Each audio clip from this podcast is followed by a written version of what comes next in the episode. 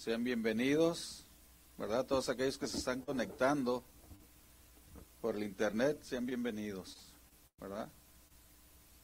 Y vamos a, a seguir adelante con, ahora con la predicación. Vamos a hacer una oración. Padre, en el nombre de Jesús te damos gracias una vez más. Gracias por este tiempo que nos permite estar aquí, Señor, para aprender más de ti, Señor.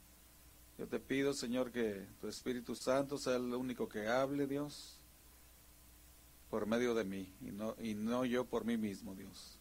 Te pido que tú nos enseñes en esta noche, Señor. Prepara cada uno de los corazones, Señor, para que pueda la, esta semilla caer en una tierra muy fértil, Señor, y así poder llevar a cabo lo que tú nos enseñas, Dios. En el nombre de Cristo Jesús. Amén.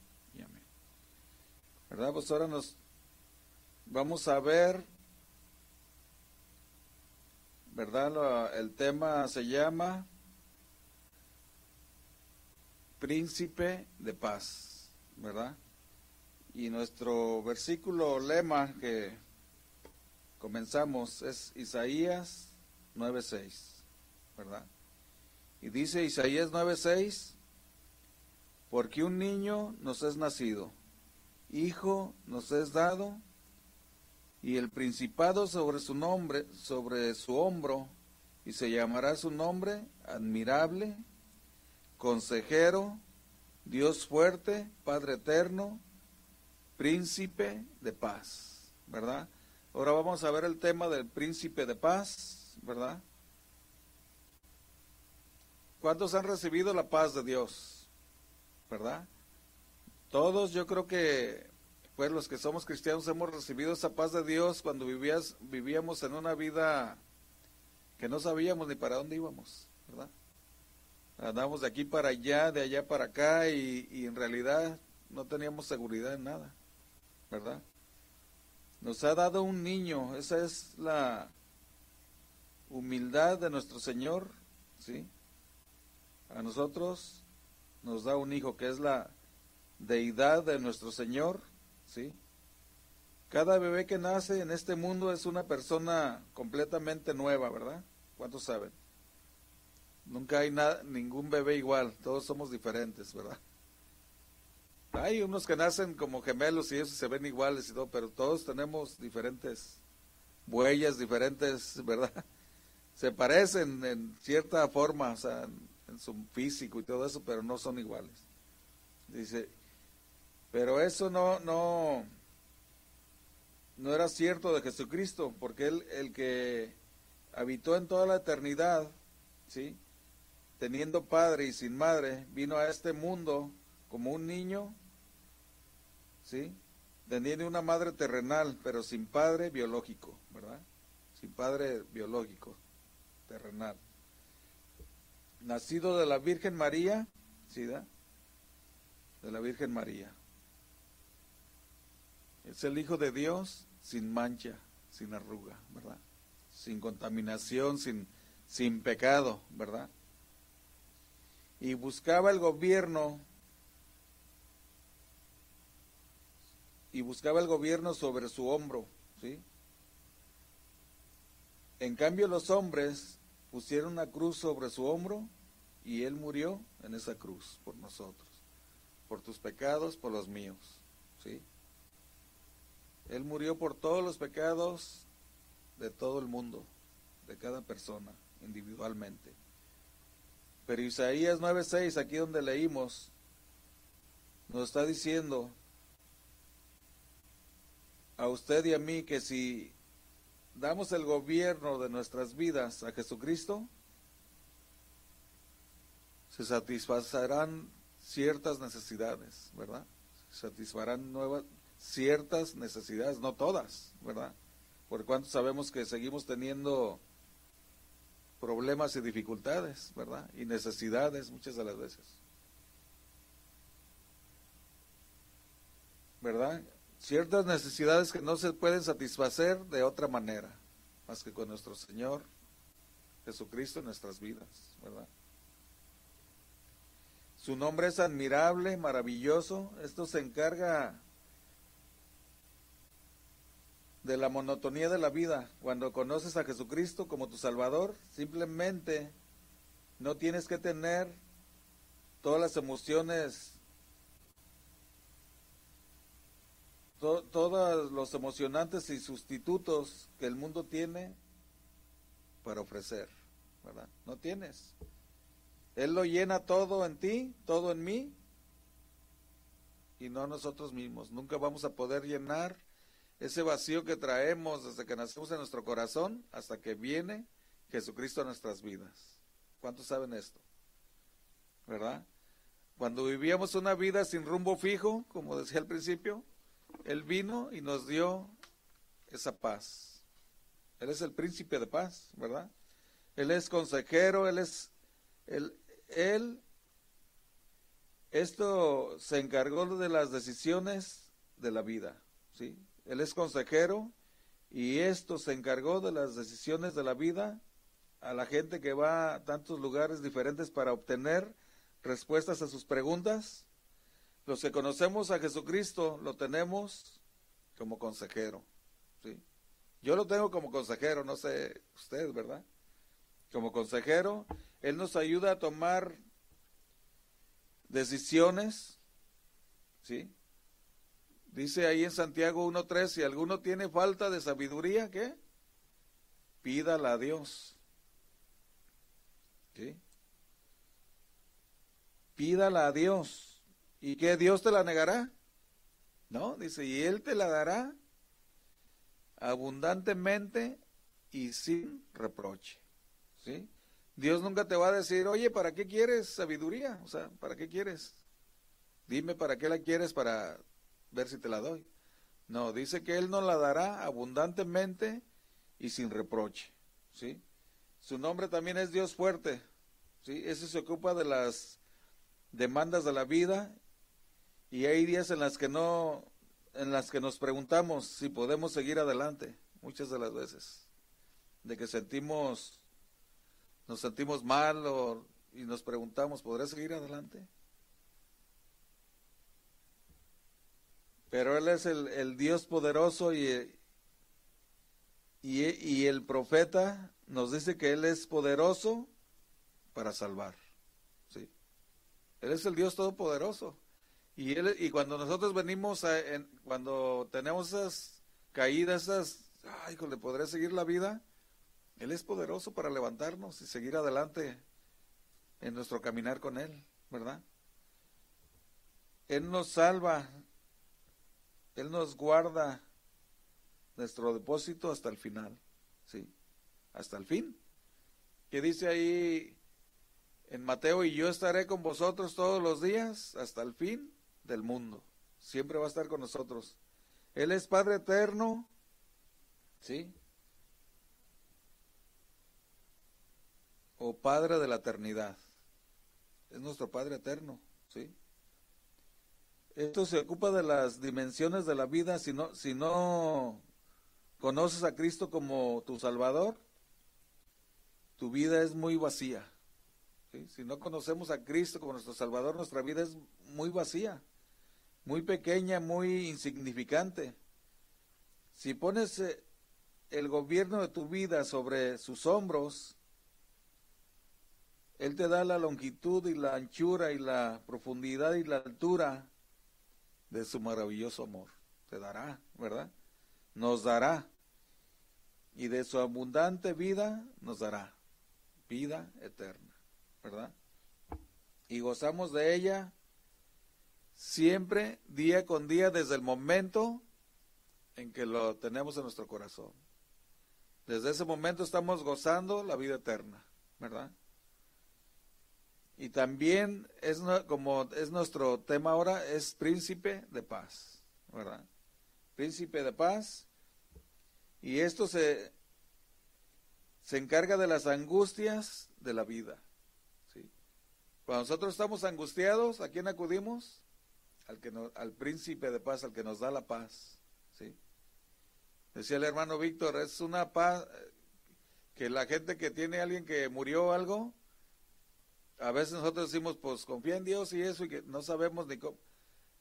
Pero yo sí he sabido también de personas que se les ha pedido una han perdido un ser querido y dicen, mira, tenía yo una paz, que todo el mundo decía, pues no sientes nada porque se murió tu marido, o, no, pero tenía una paz, yo dice que no sé cómo, o sea, pues es que sobrepasa todo entendimiento humano esa paz que Él nos da, ¿verdad?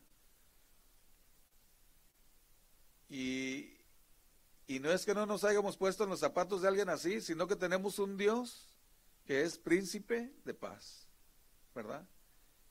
Por ese lado lo conocemos, no porque no haya, algunos no, no hemos tenido una experiencia que se nos haya muerto alguien muy cercano, ¿verdad? Pero yo creo que la mayoría tenemos esa experiencia, ¿verdad? Casi la mayoría. Supongo que solo hay dos tipos de personas en el mundo de hoy, ¿sí? Que no están angustiadas en, en un momento u otro, ¿sí? Aquellos que están mentalmente enfermos y no saben lo que está pasando, por ejemplo, ¿verdad? Y aquellos que han endurecido su sus corazones y se han endurecido tanto que, que ya no responden a lo que está pasando. Ya, tienen, ya no tienen cuidado a lo que está pasando. Se han endurecido tanto que ellos siguen en su propio, se encierran en sus propios caminos, ¿verdad? Y no se dan cuenta de lo que está sucediendo alrededor. Solamente esos dos tipos de personas hay. Los que están mal mentalmente y pues no saben nada, ¿verdad? No se dan cuenta. Y los que han endurecido su corazón y han seguido viviendo una vida como decimos, normal ¿sí? en el mundo. Vida normal en el mundo. francamente no quiero yo estar en ninguna de esas dos categorías, ¿verdad?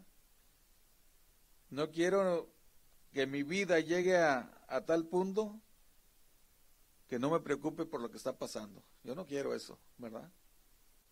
Y sin embargo, Muchas de las veces estamos en esas situaciones, en esas condiciones, y sin embargo, queremos paz. Pues no, no la vamos a tener porque no estamos siguiendo al que es príncipe de paz, ¿verdad? No la vamos a tener. Porque no estamos siguiendo al que nos da la paz, que sobrepasa todo entendimiento, no estamos acudiendo a aquel que cuando estamos angustiados vamos a él y nos da de esa paz. No estamos, no, no vamos a poder si no lo tenemos a Él, ¿verdad? ¿Cómo es posible que los que somos cristianos, cómo es posible que los que somos cristianos vivamos un mundo de guerra y tengamos paz? ¿Cómo es posible? No puede ser posible. Si nos decimos cristianos y vivimos en un, un mundo de guerra, unos contra otros, y pues no tenemos la paz. Porque nomás nos decimos cristianos de, nombre, o sea, sí, yo soy cristiano, o sea. Dios lo hace posible, ¿verdad? Porque Él es nuestro príncipe de paz, Él sí lo hace posible. No podemos hacernos algunos cristianos que lo hacen, algunos cristianos nunca con, confrontan los hechos fríos y difíciles de la vida, no los confrontan, ¿verdad? Y por eso es por lo que batallamos muchas de las veces, ¿sí? Es, estoy muy feliz de que aquí en Casa de Oración, Fresno, nuestra gente no está aislada, porque hay muchas iglesias que están aisladas, ¿sí? Y no quieren ni siquiera saber lo que está pasando allá afuera. Hay muchas iglesias aisladas. Y yo doy gracias a Dios que esta iglesia no es una de esas, ¿verdad? Que están aisladas, yo le doy gracias a Dios. Que sí le damos importancia y, tomamos en cuenta lo que está pasando afuera. Y tenemos que dársela y tenemos que estar atentos a las noticias, ¿verdad? Para ver qué es lo que hay, ¿verdad?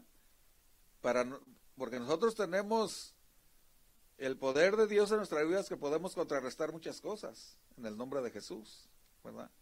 No en nuestra sabiduría, no en lo que sabemos. Debemos darnos cuenta de la situación afuera. Tenemos que estar al pendiente también, ¿sí? El Señor Jesucristo sabía lo que era enfrentar las duras realidades de la vida. tanto que lloró, se desangró y murió por nosotros, ¿verdad? Supongo que una de las pruebas de la de si realmente soy o no como el Señor Jesús es si estoy aislándome. Esa es una de las pruebas, si estoy o no con el Señor Jesús, ¿verdad? ¿Estoy aislado o estoy tan relacionado con el mundo de hoy que siento algo de la, de la carga en mi corazón? Y de vez en cuando hay una lágrima, sentiré ese amor así hacia los demás, ¿verdad? Como pregunta, ¿sentiremos ese amor realmente que Dios quiere, que el Señor quiere que sintamos hacia los demás? Que, que sintamos esa compasión, como Él tuvo compasión y tiene compasión para con todos, ¿verdad? Él tiene compasión. Él, murió por el mundo entero. Su compasión es tan grande que murió por el mundo entero. Pero Él nos manda también a que nosotros tengamos compasión por aquellos que necesitan compasión, ¿verdad? Es muy fácil para nosotros ser autosuficientes y aislarnos de las crudas realidades de la vida, decía, ¿verdad? Pero el Señor no quiere eso, que nos aislemos ni que digamos, ah, pues allá afuera, pues allá afuera, ¿verdad? Yo estoy aquí en la iglesia muy a gusto y ya no, Él quiere que mostremos a los de afuera que la paz de Dios, que Él es un príncipe de paz, ¿verdad? Y que Él quiere también ser príncipe de la paz de ellos, ¿verdad? Porque en la palabra de Dios, la paz no es ausencia de guerra, ¿verdad? La paz no es ausencia de cargas. En la palabra de Dios lo vemos. La paz no es la ausencia de perplejidad e incluso de duda. No es ausencia de eso, de nada de eso, ¿verdad? Cuando lees la Biblia, encuentras que, las, que los grandes hombres de Dios tuvieron horas de perplejidad y, y desconcierto, ¿verdad? Podemos verlo. Los grandes hombres de Dios, David, Abraham, o sea, todos los grandes hombres de Dios, Job, tuvieron problemas, ¿verdad? Acabando de leer Jeremías, y cuanto más leo ese libro, más impresionado estoy de ese gran hombre de Dios. ¿Sí? Sabía llorar, era tan débil ante, ante, ante Dios, ¿sí? Queriendo rendirse y sin embargo era tan fuerte ante los hombres, hasta el punto de casi ser asesinado, ¿sí? ¿Ustedes creen que vivía muy tranquilo Jeremías? no, ¿verdad? Tenía muchos problemas con la gente que estaba en desacuerdo con lo que él les decía, porque él siempre les era un profeta, él les decía todo como debe de ser, como debemos decirlo todo, la palabra de Dios como debe de ser. Palabra de Dios no debemos decirle, ven, tira, ven a Jesucristo, todos sus problemas se van a acabar. No.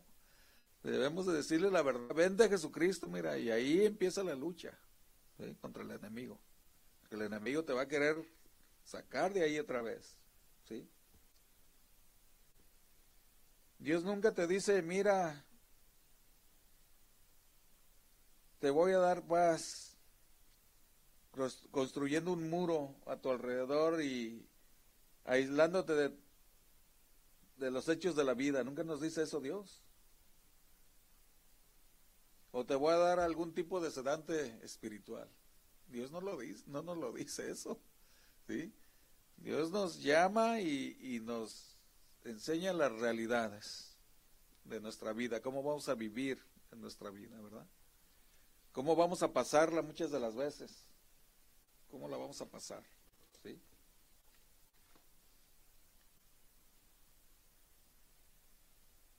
aunque usted puede ver estas cosas, ¿sí? Y aunque usted puede ver estas cosas, no le llegarán. Será impermeable a ellas. Dios te dice, no, ¿verdad? vas, vas a pasar por batallas, vas a pasar por angustia y por dificultades, ¿verdad? Isaías 43, 2. Vamos a ver ahí en Isaías 43, 2.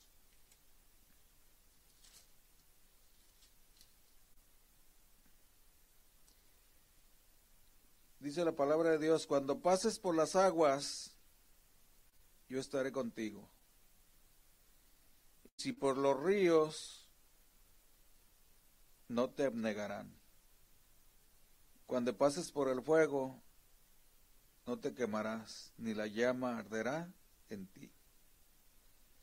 Porque yo Jehová, Dios tuyo, el Santo de Israel, soy tu Salvador. A Egipto he, dado por rescate a Etiopía y a Seba por ti. Él no dice que no lo vamos a pasar, o sea, lo vamos a pasar, pero Él va a estar con nosotros. ¿sí? Cuando estemos en, en los ríos no, no, no, nos ahogaremos, Él estará ahí con nosotros. Cuando vengan los problemas, no nos vamos a suicidar por ese problema, o sea, vamos a salir adelante porque el Señor nos va a guardar y nos va a fortalecer y nos va a dar fuerzas como el búfalo y nos va a dar para que volemos como las águilas. Las águilas, ¿cómo vuelan? Arriba de las tempestades. ¿Sí? Allá arriba de las nubes y de todo eso, allá vuelan arriba. Ellas nomás ven para abajo tormentón que va a caer o nieve que va a caer. Nomás ven, pero están seguras allá arriba. ¿Sí? Así estamos nosotros en Dios, en Cristo Jesús. ¿Sí? Dice pero quiero que sepas, ¿sí? Que vas a tener una paz interior asombrosa, o sea, que vas a decir, ¿cómo? ¿Cómo? Si estaba bien mal, ¿no? Bien asombrosa, ¿no? A, a pesar de todas estas dificultades, o debido a ciertas dificultades, vas a sentir esa paz. Porque ahora cuando nosotros tenemos dificultades, ¿a quién acudimos? a Dios, ¿no? Que es nuestro príncipe de paz, a Él acudimos. Ahora ya no andamos yendo con el mejor amigo, con el compadre o con el pariente, con tu hermano o con alguien, o sea, Él es nuestro príncipe de paz, ¿verdad?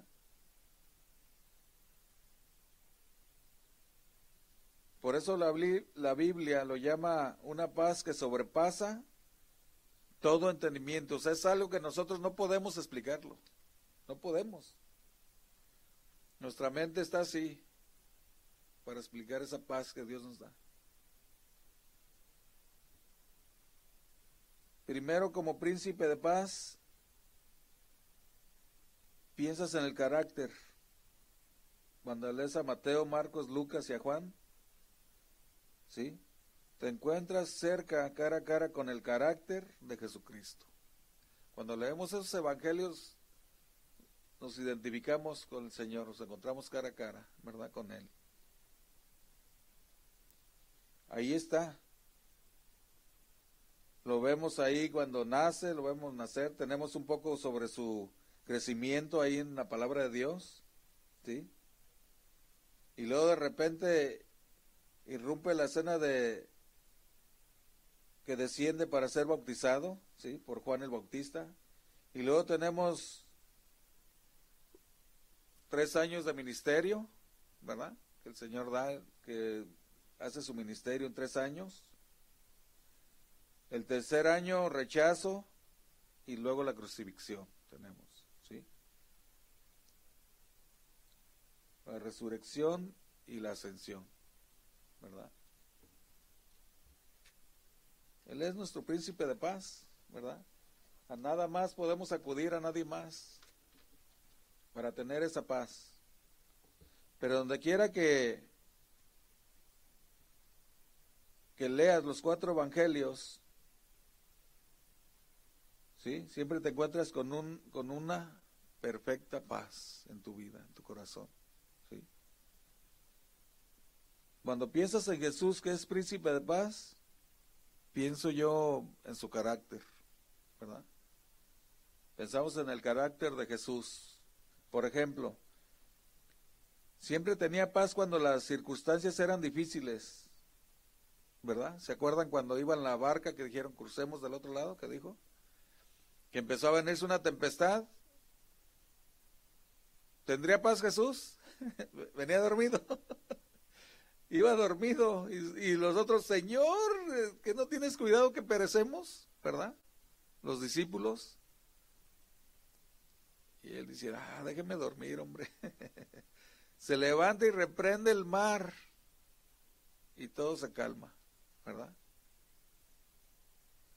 O sea, nuestro máximo ejemplo también en la paz, ¿verdad? Él tenía una paz tremenda, ¿verdad? Pero tuvo perfecta paz en las circunstancias de cuando vienen las tormentas. Tuvo la perfecta paz. En Mateo 8, 23.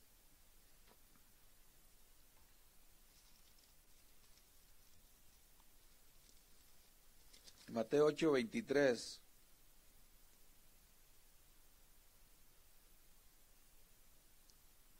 Dice, y entrando en la barca, sus discípulos le siguieron. Y aquí que se levantó un mar, una tempestad tan grande que las olas cubrían la barca, pero ¿qué? Pero él dormía, ¿sí? Y vinieron los discípulos y le despertaron diciendo, Señor, sálvanos, que perecemos. Él les dijo, ¿por qué teméis, hombres de tan gran fe, verdad? de poca fe, ¿verdad? Dice, ¿por qué temen? O sea, ni yendo con Jesús se sentían seguros, ¿verdad? Muchas de las veces llegan las tormentas a nuestra vida y aún teniendo a Jesús no nos sentimos seguros, ¿verdad? Pero cuando reaccionamos y acudimos a Él, ¿qué pasa? Él nos, da esa paz que necesitamos, ¿verdad? Él hace posible que nuestra fe crezca más y, y podamos seguir adelante, ¿verdad? Pero hay que acudir a Él, ¿sí? Vayamos a otro tipo de circunstancia ha estado enseñando y predicando y se han reunido cinco mil personas. Todos saben el alimento a los cinco mil, ¿verdad? Que los estudiosos dicen que cinco mil eran muy poquitas personas porque estaban familias enteras, o sea, eso era sin contar a los niños, y, ¿verdad? Imagínense toda la multitud que había, ¿sí? Y él probando a, sus discípulos, a uno de sus discípulos le dice, ¿de dónde compraremos pan para alimentar a estos? Y el otro dice, no hombre, 200 denarios no ajustarían para darles de comer a todos, ¿verdad? Vemos la paz de Jesús. Cuando le dicen, pues aquí hay un niño que trae su lonche, ¿verdad? Que trae unos panes y unos pececillos. Con eso alimentó a toda la multitud. ¿sí? Vemos la paz de Jesús en gran manera, porque pues, el otro decía, Señor, mejor despídelos. Uno de sus discípulos decía, mejor despide la gente, porque pues cómo nos vamos a dar de comer a todos, ¿verdad? Que se vayan.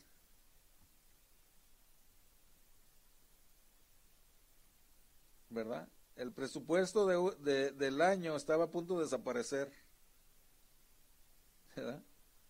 Él dijo, bueno, ¿qué tienes? Dice, pues tengo aquí unos panes y unos pececillos, ¿verdad? Tráemelos. ¿Verdad?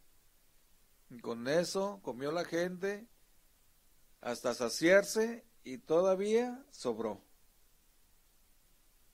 ¿Verdad?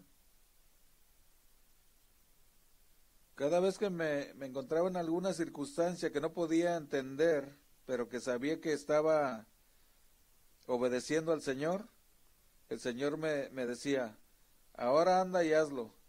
Y mi respuesta siempre ha sido, bueno, Señor, no puedo hacerlo por mí, por mi propia cuenta, ¿sí? Y muy seguido me he acordado de que él mismo sabía que lo que haría, él mismo sabía lo que tenía que hacer. Nada más nos queda a nosotros obedecer y hacerlo. Sus discípulos sabían que él era Dios y decir, Señor, pues tú los puedes alimentar, ¿para qué nos pregunta? Pero él les preguntaba a ver qué, qué, cuál era su reacción, ¿verdad? Muchas veces Dios permite cosas en nuestra vida y a ver cuál es nuestra reacción. Él ya sabe, de antemano sabe, pero ¿cuál es nuestra reacción como hijos de Dios? Nos angustiaremos y estaremos, ay, ¿qué voy a hacer? ¿Qué, ¿Cómo le voy a hacer ahora? ¿Verdad? ¿Para dónde corro? ¿Qué? ¿A quién le...? Bueno, Él nos prueba. ¿Verdad? Él sabe siempre lo que tiene que hacer él tenía una paz perfecta, ¿verdad? Para él no había ningún problema. Él dijo, con esos panes y con esos peces los alimentamos, les damos de comer, ¿verdad? En, en Juan 6, 7,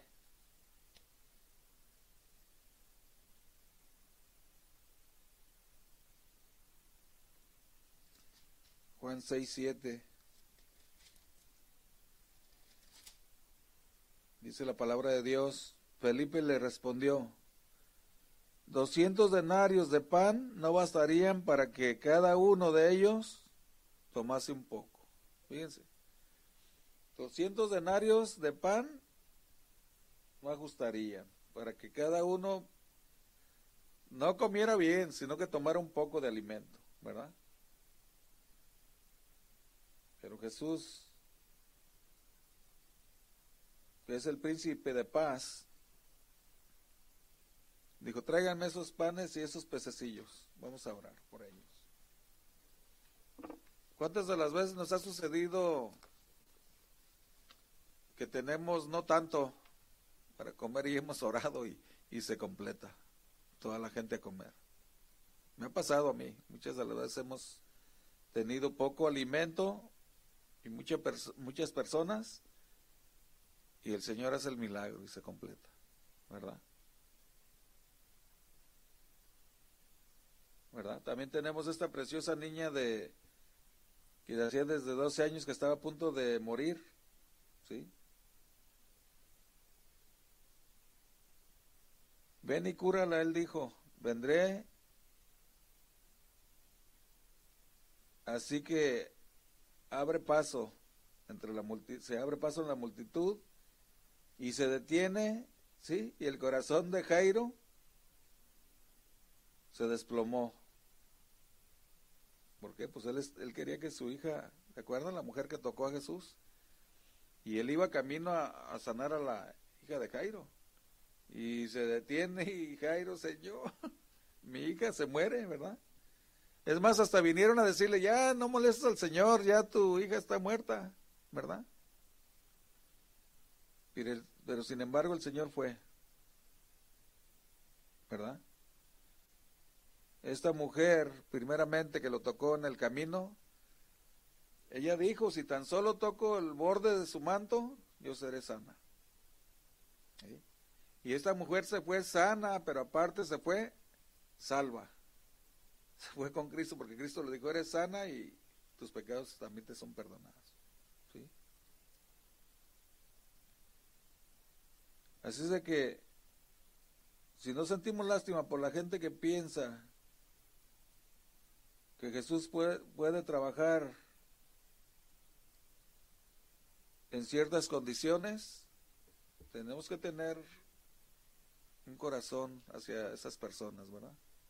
Corazón dispuesto para enseñarles, para ministrarles. Siempre hay alguien en la iglesia que dice,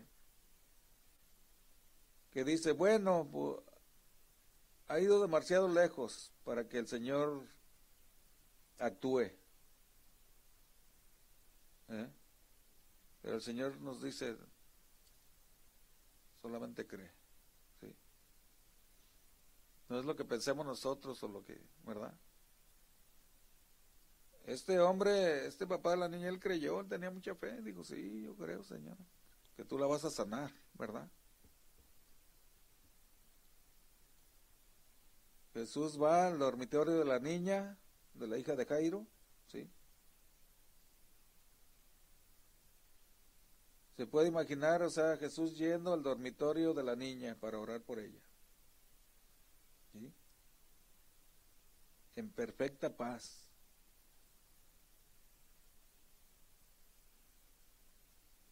¿verdad? En perfecta paz, él caminando. Aunque los otros dijeron, no molesta al maestro, tu, tu hija ya está muerta. Y él va en paz, dice, esta niña va a vivir. Mateo, Mateo 8, 28 al 34.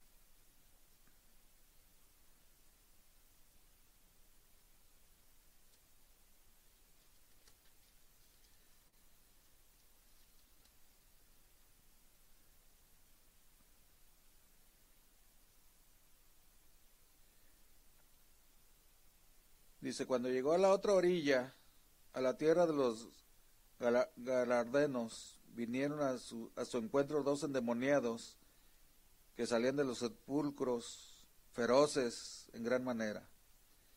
Tanto que no, nadie podía pasar por aquel camino.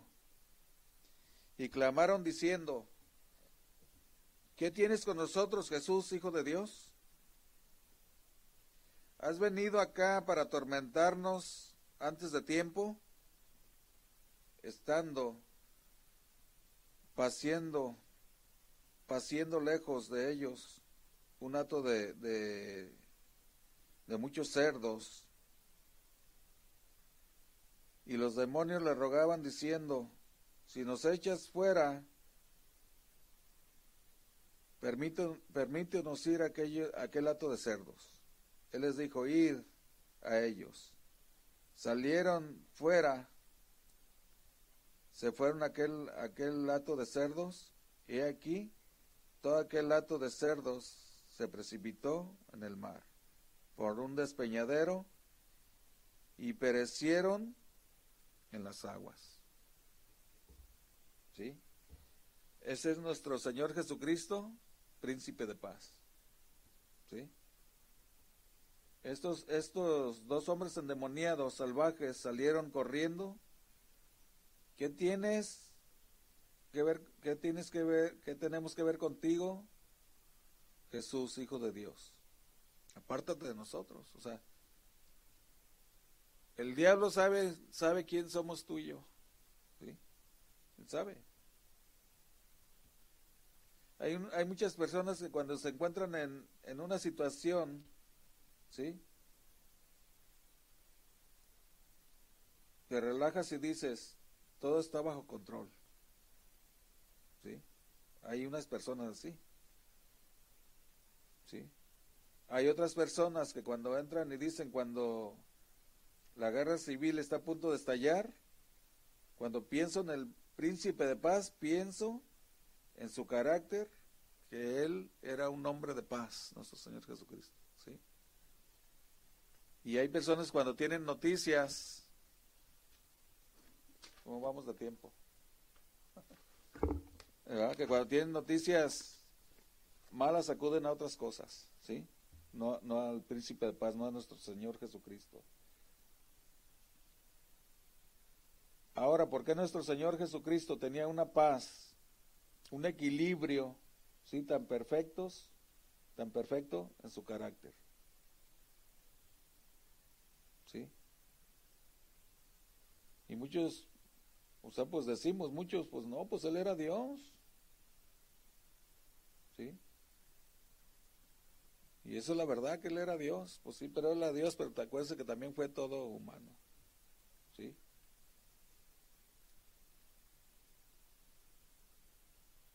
Él vivió como un hombre como tú y como yo, ¿sí? Vivió sufrió, tuvo hambre, tuvo sed, o sea, vivió como un ser humano normal, ¿verdad? Pero sin pecado, él nunca pecó, dejó, dejó a un lado su nacimiento, su propio uso independiente de sus atributos, y cuando se enfrentó a una situación, ¿sí? recurrió a los mismos recursos a los que podemos recurrir nosotros como humanos, ¿verdad? Nunca digas, bueno, es que Él es Dios, ¿verdad?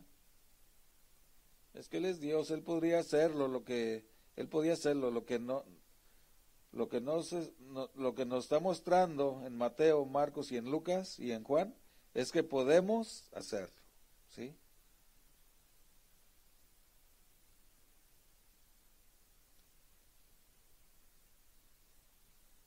¿Verdad? No, no, lo cre, no lo creamos, ponemos excusas, ¿verdad? Ponemos excusas. tenemos que, tener en, cuenta que tenemos al príncipe de paz en nuestros corazones, ¿verdad?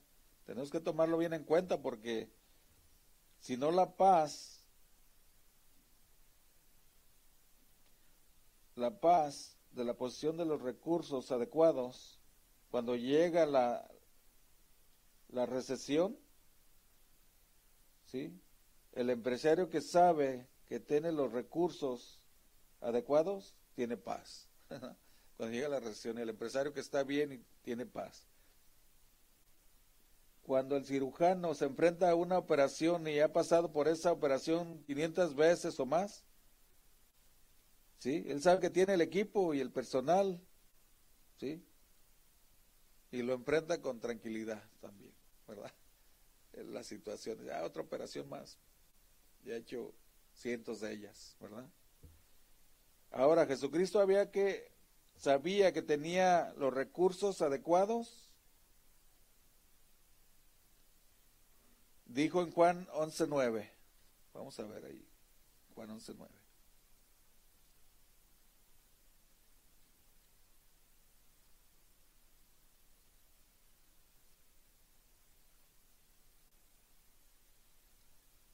Juan 11.9. Respondió Jesús, dijo, ¿no tiene el día doce horas? El que anda de día no tropieza, porque ve la luz de este mundo. ¿sí? Dice, pero el que, pero el que anda de noche tropieza porque no hay luz en él, ¿verdad? ¿Cómo andamos? ¿De día? ¿Cómo debemos andar de día? Para poder tener la luz de Dios en nuestros corazones y poder ver circunstancias, las que sean, adversas y circunstancias buenas, podemos verlas bien y llevarlas a cabo, ¿sí? Dice el versículo 12, dijeron entonces sus discípulos, Señor, si duerme, sanará. Pero, pero Jesús decía esto de la muerte de Lázaro. Y ellos pensaron que hablaba del reposar del sueño. ¿Verdad?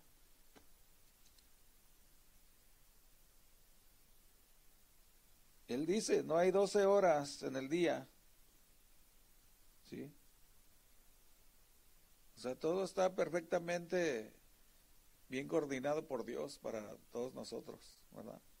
Dice, hay 12 horas en el día, ¿verdad? Que anda de día, no tropezará. Debemos andar en, en la luz de Jesús, el príncipe de paz, ¿verdad? Dar como en el día.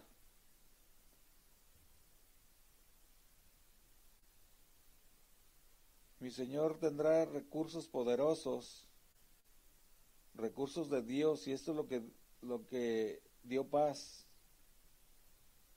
Sabía que tenía una misión que cumplir, sabía que tenía un propósito que cumplir, sabía que nada podía pasar, ¿sí? hasta eso él sabía. Mientras esa misión se cumpliera, cuando se cumplió y volvió al Padre, estuvo para siempre fuera del alcance del maligno. ¿sí? Que dice la palabra de Dios que Él está sentado a la diestra de Dios Padre y aparte de todo intercediendo por nosotros, ¿verdad? ¿Tendremos un príncipe de paz? Yo creo que sí, ¿verdad? Él es príncipe de paz. Por su carácter tenía los recursos adecuados y ahora comparte esos recursos, esos recursos contigo y conmigo. Esos recursos para tener, para mantenerse en la paz, los comparte ahora con nosotros, ¿verdad? Y aquí viene, aquí están todos los recursos aquí en la palabra de Dios. Isaías 32, 17.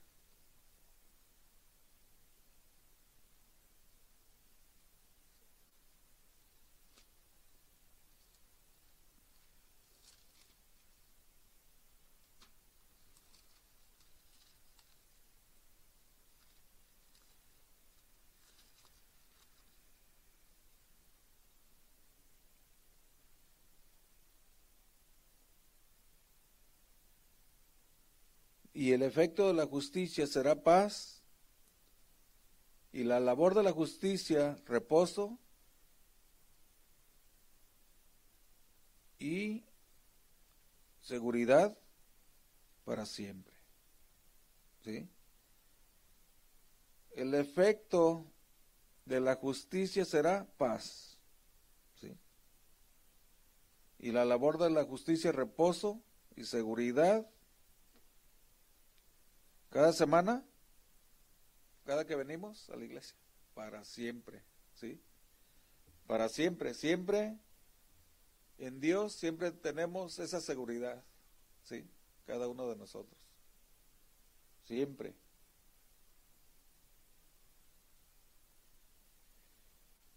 ¿No es un gran verso?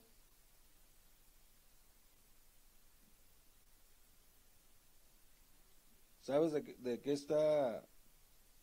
¿Sabes lo que está diciendo? Está diciendo que la paz viene de la justicia, ¿sí?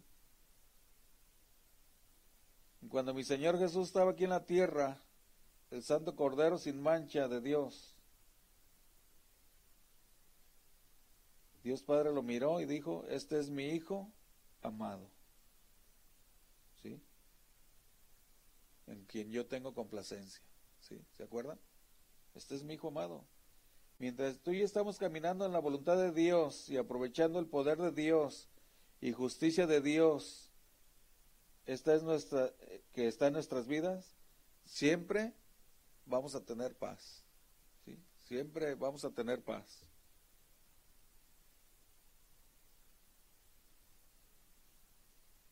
¿Sabes lo que, lo que nos trae inquietud y angustia? Una desobediencia. ¿Sí? Conciencia culpable, algún trabajo no hecho, algún trabajo mal hecho. Eso nos va a traer inseguridad y, y, no, no vamos a estar inquietos, angustiados, ¿verdad? ¿Por qué? Porque no estamos haciendo lo que Dios quiere que hagamos. ¿Verdad? O sea, cuando caminamos con el príncipe de paz, las cosas las tenemos que hacer bien. ¿Sí? No cosas a medias, o no cosas mal hechas, o no cosas, ¿verdad? Porque Él es un Dios perfecto, ¿verdad? Que nos enseña a nosotros, precisamente, qué debemos, qué tenemos que hacer. ¿Sí? No podemos decir es que yo no sabía, ¿verdad? Y por eso lo hice así, no. Sí lo sabemos, porque aquí está, ¿verdad? Una cosa es que no veamos aquí su palabra, que no la nos documentamos de ella, y otra cosa es decir yo no sabía, ¿verdad? Cada vez que tú y yo tenemos eso en nuestros corazones, pedimos la perdemos la paz y esa y será mejor que perdamos la paz si tú y yo podemos podremos pecar y no perder la paz. O sea, si tú y yo podemos pecamos y no perdemos la paz, algo anda mal, ¿sí? Pero si perdemos la paz cuando hacemos un pecado, es que estamos en el camino del Señor, ¿verdad? Pero hay que tener cuidado cuando no haya ese inquietud de, ay, ¿qué hice? Da? Hice algo malo, sea. ¿Por qué? Porque tenemos al Señor, ¿sí? Cuando piensas en el príncipe de paz, piensas en el carácter de él, ¿verdad?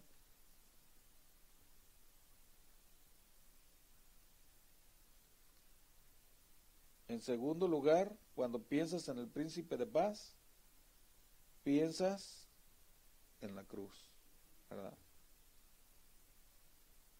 Vamos a Colosenses 1:20 al 22.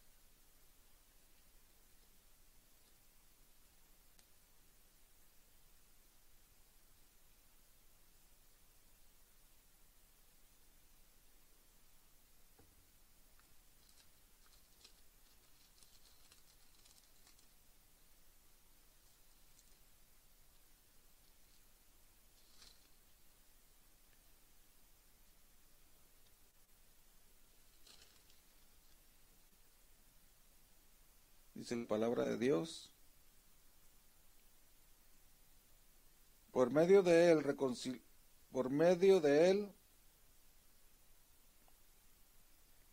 dice, y por medio de él reconciliar consigo todas las cosas, así las que están en, en la tierra como las que están en los cielos, haciendo la paz mediante la sangre de su cruz, ¿sí? Y a vosotros también que erais en otro tiempo extranjeros y enemigos en vuestra mente, haciendo malas obras, ahora os ha reconciliado. ¿Sí? Ahora ya Él nos reconcilió, antes hacíamos cosas malas, pero ahora seguimos haciendo cosas malas y no sentimos ese remordimiento, algo anda mal, ¿verdad? Cuando piensas en el príncipe de paz, cuando piensas en ese príncipe, piensas en la cruz ahora, ¿sí? Ahora no se te va y, ah, bueno, ahora voy a seguir, no, adelante, no. No vas a tener esa paz de Dios si piensas otra cosa, ¿verdad? Y, y piensa en la cruz, ahora la palabra clave aquí es la palabra reconciliar rehuir, rehuir de nuevo. Ustedes son estudiantes de la Biblia, no tengo que decirles cada detalle porque porque lees y conoces la Biblia, ¿verdad? Pero permíteme recordarte que en Génesis capítulo 1 y 2 tuvo paz el cielo y la tierra, estaban en perfecta armonía, tuvieron paz. En el capítulo 3 hay, hay una declaración de guerra. Satanás dice que, que ha dicho Dios en el capítulo 3, que ha dicho Dios, el hombre está separado de Dios. El pecado en el capítulo 4 de Génesis, el hombre está separado del hombre por el pecado. Y Caín mata a Abel, ¿se acuerdan? Entonces, y luego en los capítulos 9 y 10 y 11, la nación se separa de la nación, ¿verdad? Ahí podemos verlo. Y no puedo detenerme más porque si no me voy, no voy a acabar. ¿Verdad? Y, y, y la familia se separa de la familia y están dispersas. ¿Y qué hace Dios? Dios levanta las manos decir, bueno, mira, mira el desastre que han hecho, ¿no? En el capítulo 12 de Génesis llama a un judío, ¿sí? ¿Se acuerdan? A Abraham. Los gentiles han hecho un desastre de todo. ¿Verdad? Y llama el Abraham, ¿sí? Y a través de ti, dice, voy a poner todo, todo de nuevo en orden. Y toda la historia del Antiguo Testamento es el cumplimiento de esa promesa a Abraham. ¿Se acuerdan? De toda la historia del Antiguo Testamento, Dios está obrando primero, ¿sí? Primero llama a un hombre, luego construye una nación y luego esa nación llama a una tribu de Judá, ¿verdad? Luego la familia de la tribu de Judá llama una familia de David y luego la familia de David llama a una mujer María y entonces nace Jesús y entonces Jesús muere y cuando muere hace posible la reconciliación, ¿verdad? Que es donde ahora ya no le hace que no seamos judíos o no, ¿verdad? Él nos reconcilia con el Padre. Durante miles de años, Sam, ni Cam, ni Jafet, en Génesis 9:18, sus descendientes han estado en desacuerdo entre sí, ¿verdad? Nación contra nación, familia contra familia, hasta el día de hoy, ¿verdad? Pero luego empieza a leer, empiezas a leer el libro de los hechos y ves la reconciliación a través de la cruz. En el capítulo 8, se salva uno de los descendientes de Cam, ¿sí? El tesoro etíope, capítulo 9, se salva uno de los descendientes de Sam, de Sem, el apóstol, y el apóstol Pablo en el capítulo 10 se salva un descendiente de Jafet, ¿sí? Cornelio, ¿se acuerdan? Él fue el que fue y oró por él para que cobrar, recobrar la vista. Y aquí están estos tres hombres reconciliados en la iglesia por la cruz de Jesucristo, no puede haber paz aparte de la cruz. ¿Sabes por qué no? ¿Por qué no ha habido paz en este mundo? Es porque el hombre no sabe cómo lidiar con el pecado y la justicia de la manera que Dios puede Dios puede hacerlo, ¿verdad? Es porque el hombre no puede, no sabe cómo hacerle. Verá usted, creemos que tenemos paz firmando un papel. Creemos que tenemos paz a veces. Y no es así. El por qué, el por qué los hombres no saben cómo lidiar con el pecado y la justicia de la manera que Dios puede hacerlo, Dios lo hace en nuestros corazones, cuando nosotros queremos de Él, ¿verdad? Nosotros no creemos lo que lo que logramos la paz barriendo los crímenes debajo de la alfombra. Nosotros no, así no es, ¿verdad? Así no es y así no debe de ser, tampoco. Solamente Dios es el que nos da la paz por medio de nuestro Señor Jesucristo, es príncipe de paz, ¿verdad? Veamos Salmo 85, versículo 10.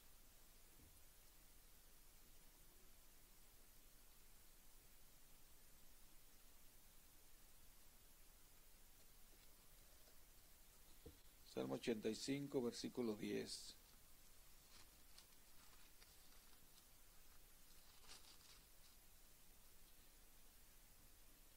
Dice la palabra de Dios, la misericordia y la verdad se encontraron. La justicia y la paz se besaron. La verdad brotará de la tierra y la justicia mira desde los cielos. Jehová dará también y nuestra, a nuestra, y nuestra tierra dará su fruto, la justicia irá delante de él y sus pasos nos pondrá por camino. ¿Se fijan? Ahora cuando pensamos en, el Calvario, pensamos en, en uno de los peores besos blasfemos de la historia de Judas, ¿verdad? La traición al Señor. Pero alguna vez tuvimos, alguna vez te detuviste a pensar que en el Calvario hubo uno de los más grandes besos en toda la obra de Dios con los hombres? En la cruz de Jesucristo la misericordia y la verdad se encontraron. Y ahora no encontrarás misericordia y verdad reunidas en la Corte Federal. Ahora no encontrarás ahí. ¿Sí? Aunque, aunque ellos, ¿sí? Aunque jures solamente decir la verdad, toda la verdad y nada más que la verdad, ¿sí? Que Dios te ayude. ¿Sí? Porque todo lo que quieran en la corte es verdad y no piedad. Todo lo que quieren en la corte es verdad y no piedad. ¿Cómo puede unir la misericordia y la verdad? ¿Cómo la podemos unir? ¿Cómo se puede unir? ¿Sí? Si sabes la verdad sobre alguien y es culpable, ¿cómo puedes mostrar piedad legítima? O si la ley se va por la ventana y el criminal tiene que ser procesado, más que eso, la justicia y la paz se han besado. ¿Sí? Más que eso. Vamos a ver Isaías 32, 17, para ver ese efecto de la justicia.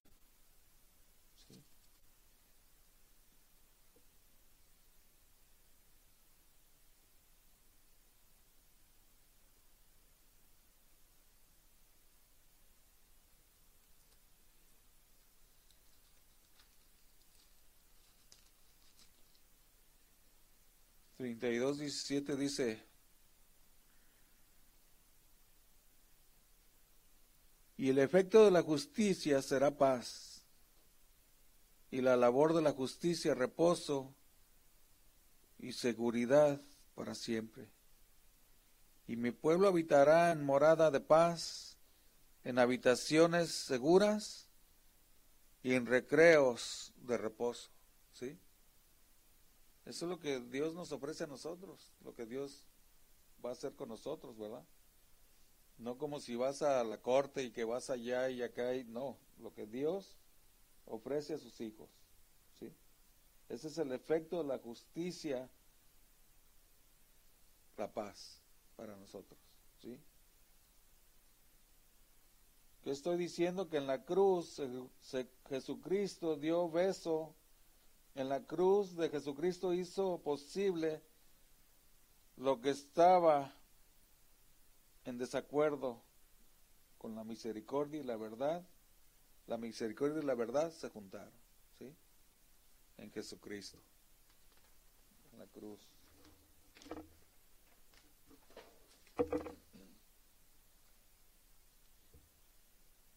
¿Por qué? ¿Por qué la justicia porque la justicia había sido confirmada por su muerte. ¿sí? Porque la justicia había sido confirmada con su muerte, pagó el precio, llevó la maldición de la ley, él, él defendió la justicia de Dios, mantuvo, mantuvo, mantuvo la santidad de Dios, pero al mismo tiempo extendió la mano y reconcilió a los pecadores al mismo tiempo. ¿sí? Y ahí es donde nos rescató a, ti y a mí, ¿verdad? Cuando piensas en el príncipe de paz, tenemos que pensar en la cruz, ¿sí? En tercer lugar, cuando pienso en el príncipe de paz, pienso solo en su carácter y su cruz, sino también en su compañía. Él está con nosotros siempre, todos los días, hasta el final. Cuando Jesucristo es tu compañero, ¿tienes paz? ¿verdad? ¿Tendremos paz? Permíteme dejar caer unos pensamientos en tu corazón, en su corazón, acerca de esto. Sé que a veces muchos de ustedes sienten muy, se sienten muy solos, aunque vivan en una familia numerosa, o trabajen en un lugar, oficina, o, o reside en una bella ciudad como Fresno.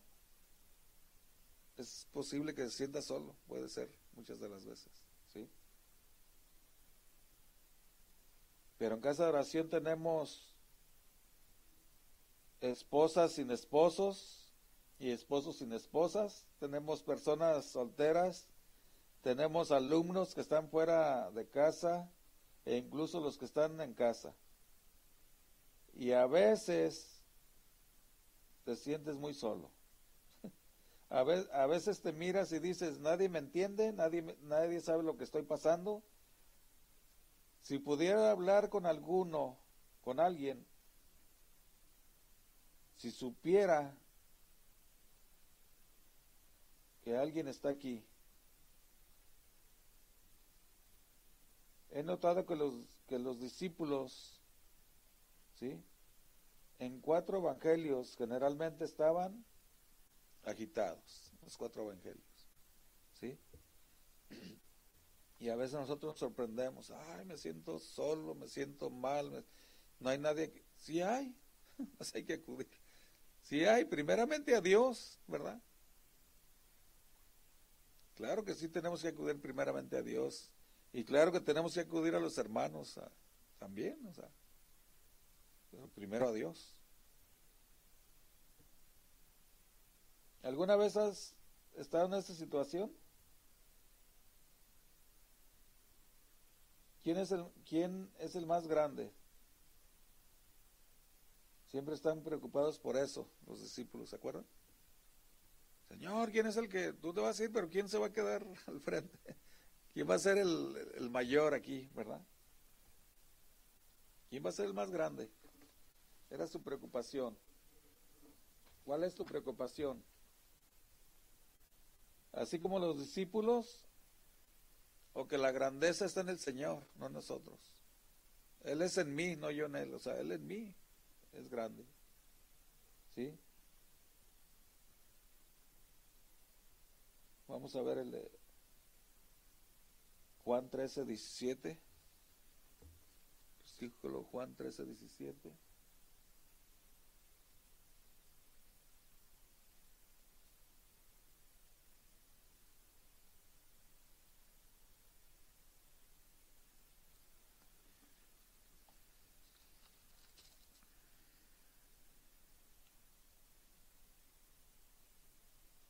Si sabes estas cosas, bienaventurados seréis. Se las hiciereis, o sea, bienaventurados seréis si las hicieres. ¿sí? No hablo de todos vosotros, yo sé a quién he elegido, mas para que se cumpla la escritura, el que come pan conmigo, levantó contra mí su calcañar. ¿Sí?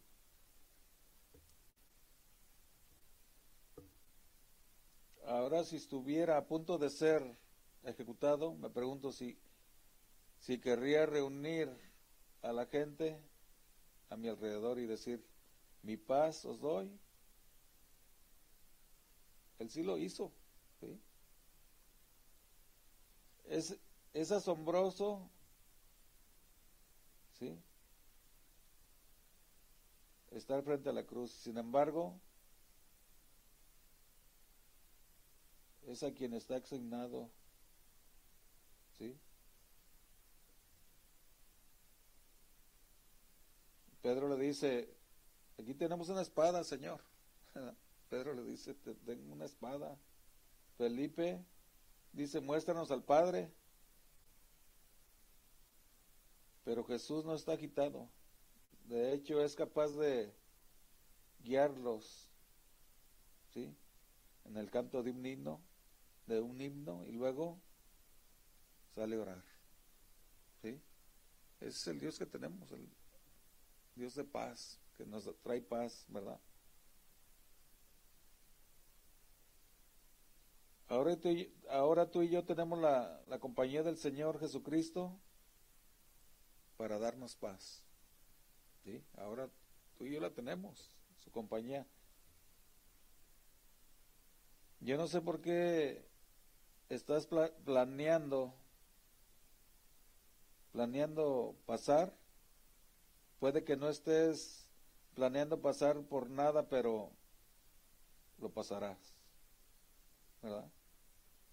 Yo no sé por qué estés planeando pasar. ¿Verdad? Pero puedes pasar por algo. Cuando te enfrentas a eso, solo recuerda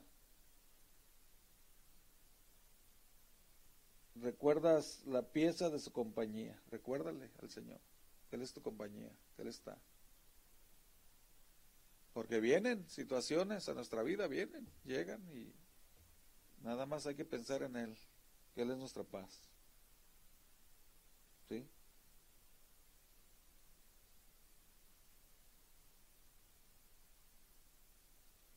Dice, aquí recuerdo de la historia de un hombre de un hombre en el campo misionero que se vio obligado a salir por un lugar muy peligroso de noche y lo hizo con éxito. ¿Sí? Algún tiempo después, sin embargo, escuchó que un grupo de, de, bandidos habían estado estado listo para abalanzarse sobre él, ¿sí? Y la palabra que recibió fue esta, que, que los bandidos lo hubieran atacado si no fuera por aquellos hombres que caminaban con él, pero él dijo, yo no estaba caminando, yo estaba caminando solo. Y ellos dijeron, no, vimos a esos hombres caminando con usted. ¿Sí? Ese es nuestro príncipe de paz. O sea, nosotros a veces ni siquiera sabemos, pero Él manda que nos cuide. Él dijo, no, yo iba solo. No, los bandidos retrocedieron porque vieron unas personas que iban contigo, unos grandes hombres, y, ¿verdad? Y eso me recuerda el otro día que iba en el freeway que uno me, así se me pegaba en la camioneta. Y luego se me emparejó y se me pegó así, pero juntito, yo no sé qué trae. Y no sé qué vio él, no sé qué vería. Pero de repente se fue por el carril de alta y ya se fue y se fue. Y de primero me iba queriendo sacar para, para afuera. ¿Qué vio él? No sé yo. Pero algo vio. que dijo, no, mejor me voy. Algo ha de haber visto, ¿verdad? Algo vio. Pero tenemos al príncipe de paz, ¿verdad? Príncipe de paz que reina en nuestros corazones. ¿Sí? Cuando el Hijo de Dios está en la voluntad de Dios, tiene la, la protección de Dios y la compañía de Cristo, te traerá paz. No solo en los peligros de la vida, ¿sí? No solo en estos tiempos terribles y difíciles de la vida, sino, ya sabes, a medida que tú y yo nos acercamos al final de la vida, su compañía significa mucho para nosotros o significa todo para nosotros. ¿sí? Él es nuestro príncipe de paz. No nos soltemos de Él porque es nuestro príncipe de paz y es el que nos va a ayudar. Que después lo medites, como yo hasta ahora que digo, no sé qué vería ese hombre. Primero me iba queriendo sacar del camino y luego ya se fue. ¿Sabe qué vio? ¿Verdad? Pero de que vio algo, vio algo. Que dijo, ay, ya me voy. ¿Verdad? Pero ese es el que nos trae paz. ¿Verdad? Porque de momento podemos reaccionar igual que ellos, Y no vamos a dejar obrar a Dios nosotros, ¿verdad? De momento puede reaccionar igual que ellos y, y ya, no resultó. Ya le estamos queriendo ayudar a Dios en vez de que Él nos ayude a nosotros. Y dice, ah, bueno, tú quieres hacerlo, ándale pues, ¿verdad? Pero vamos a dejarle aquí y vamos a orar. ¿Sí? Nada más acuérdese que Él es nuestro príncipe de paz. Y en esto, en este tiempo, ¿sí? Es muy especial para tener nuestro príncipe de paz. Todo el tiempo, ¿verdad? Pero en estos días de su que celebramos su nacimiento y todo, es muy especial. Vamos a orar. Señor Dios y Padre Santo, te damos gracias una vez más, Señor. Gracias por tu palabra, gracias por enseñarnos, Dios. Gracias porque podemos aprender de ti cada día, Dios. Tu palabra, Señor, es eterna, Dios. Cada día nos enseñas, nunca va a terminar tu palabra, Dios. Terminará en el cielo y la tierra, pero tu palabra, Señor, no pasará. Te damos gracias, Dios. gracias por mis hermanos, gracias por aquellos que se han conectado para estar con nosotros en esta enseñanza, Dios. Te damos gracias, Dios. Bendice a cada uno en su camino, a su hogar, Dios. Quítales todo peligro de su alrededor, Dios. Bendíceles. Dales paso hasta su hogar, Dios. En nombre de Cristo Jesús.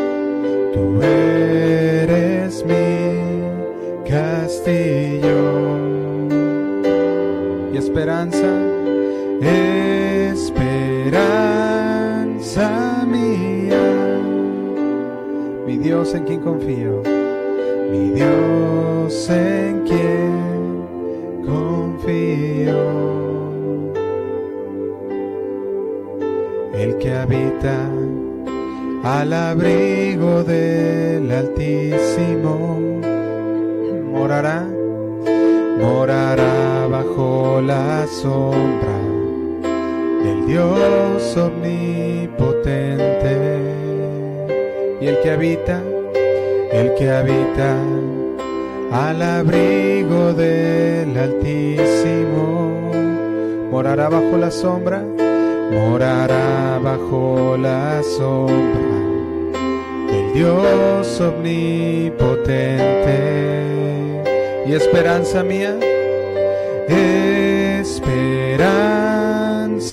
mía, tú eres mi castillo, tú eres mi castillo.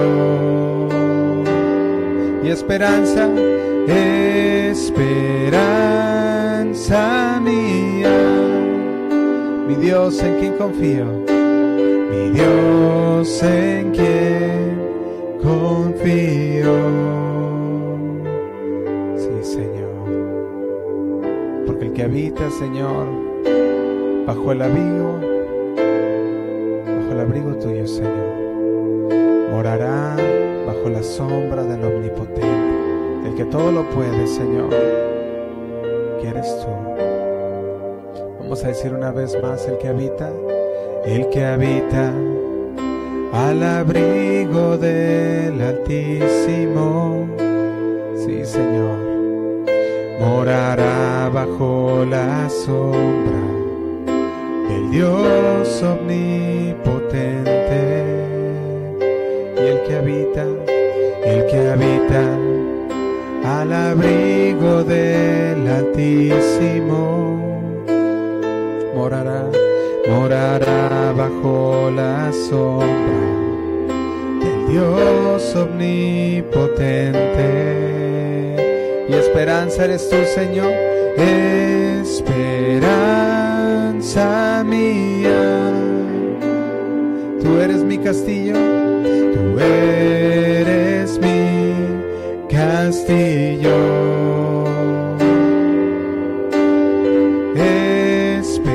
Esperanza mía, mi Dios, mi Dios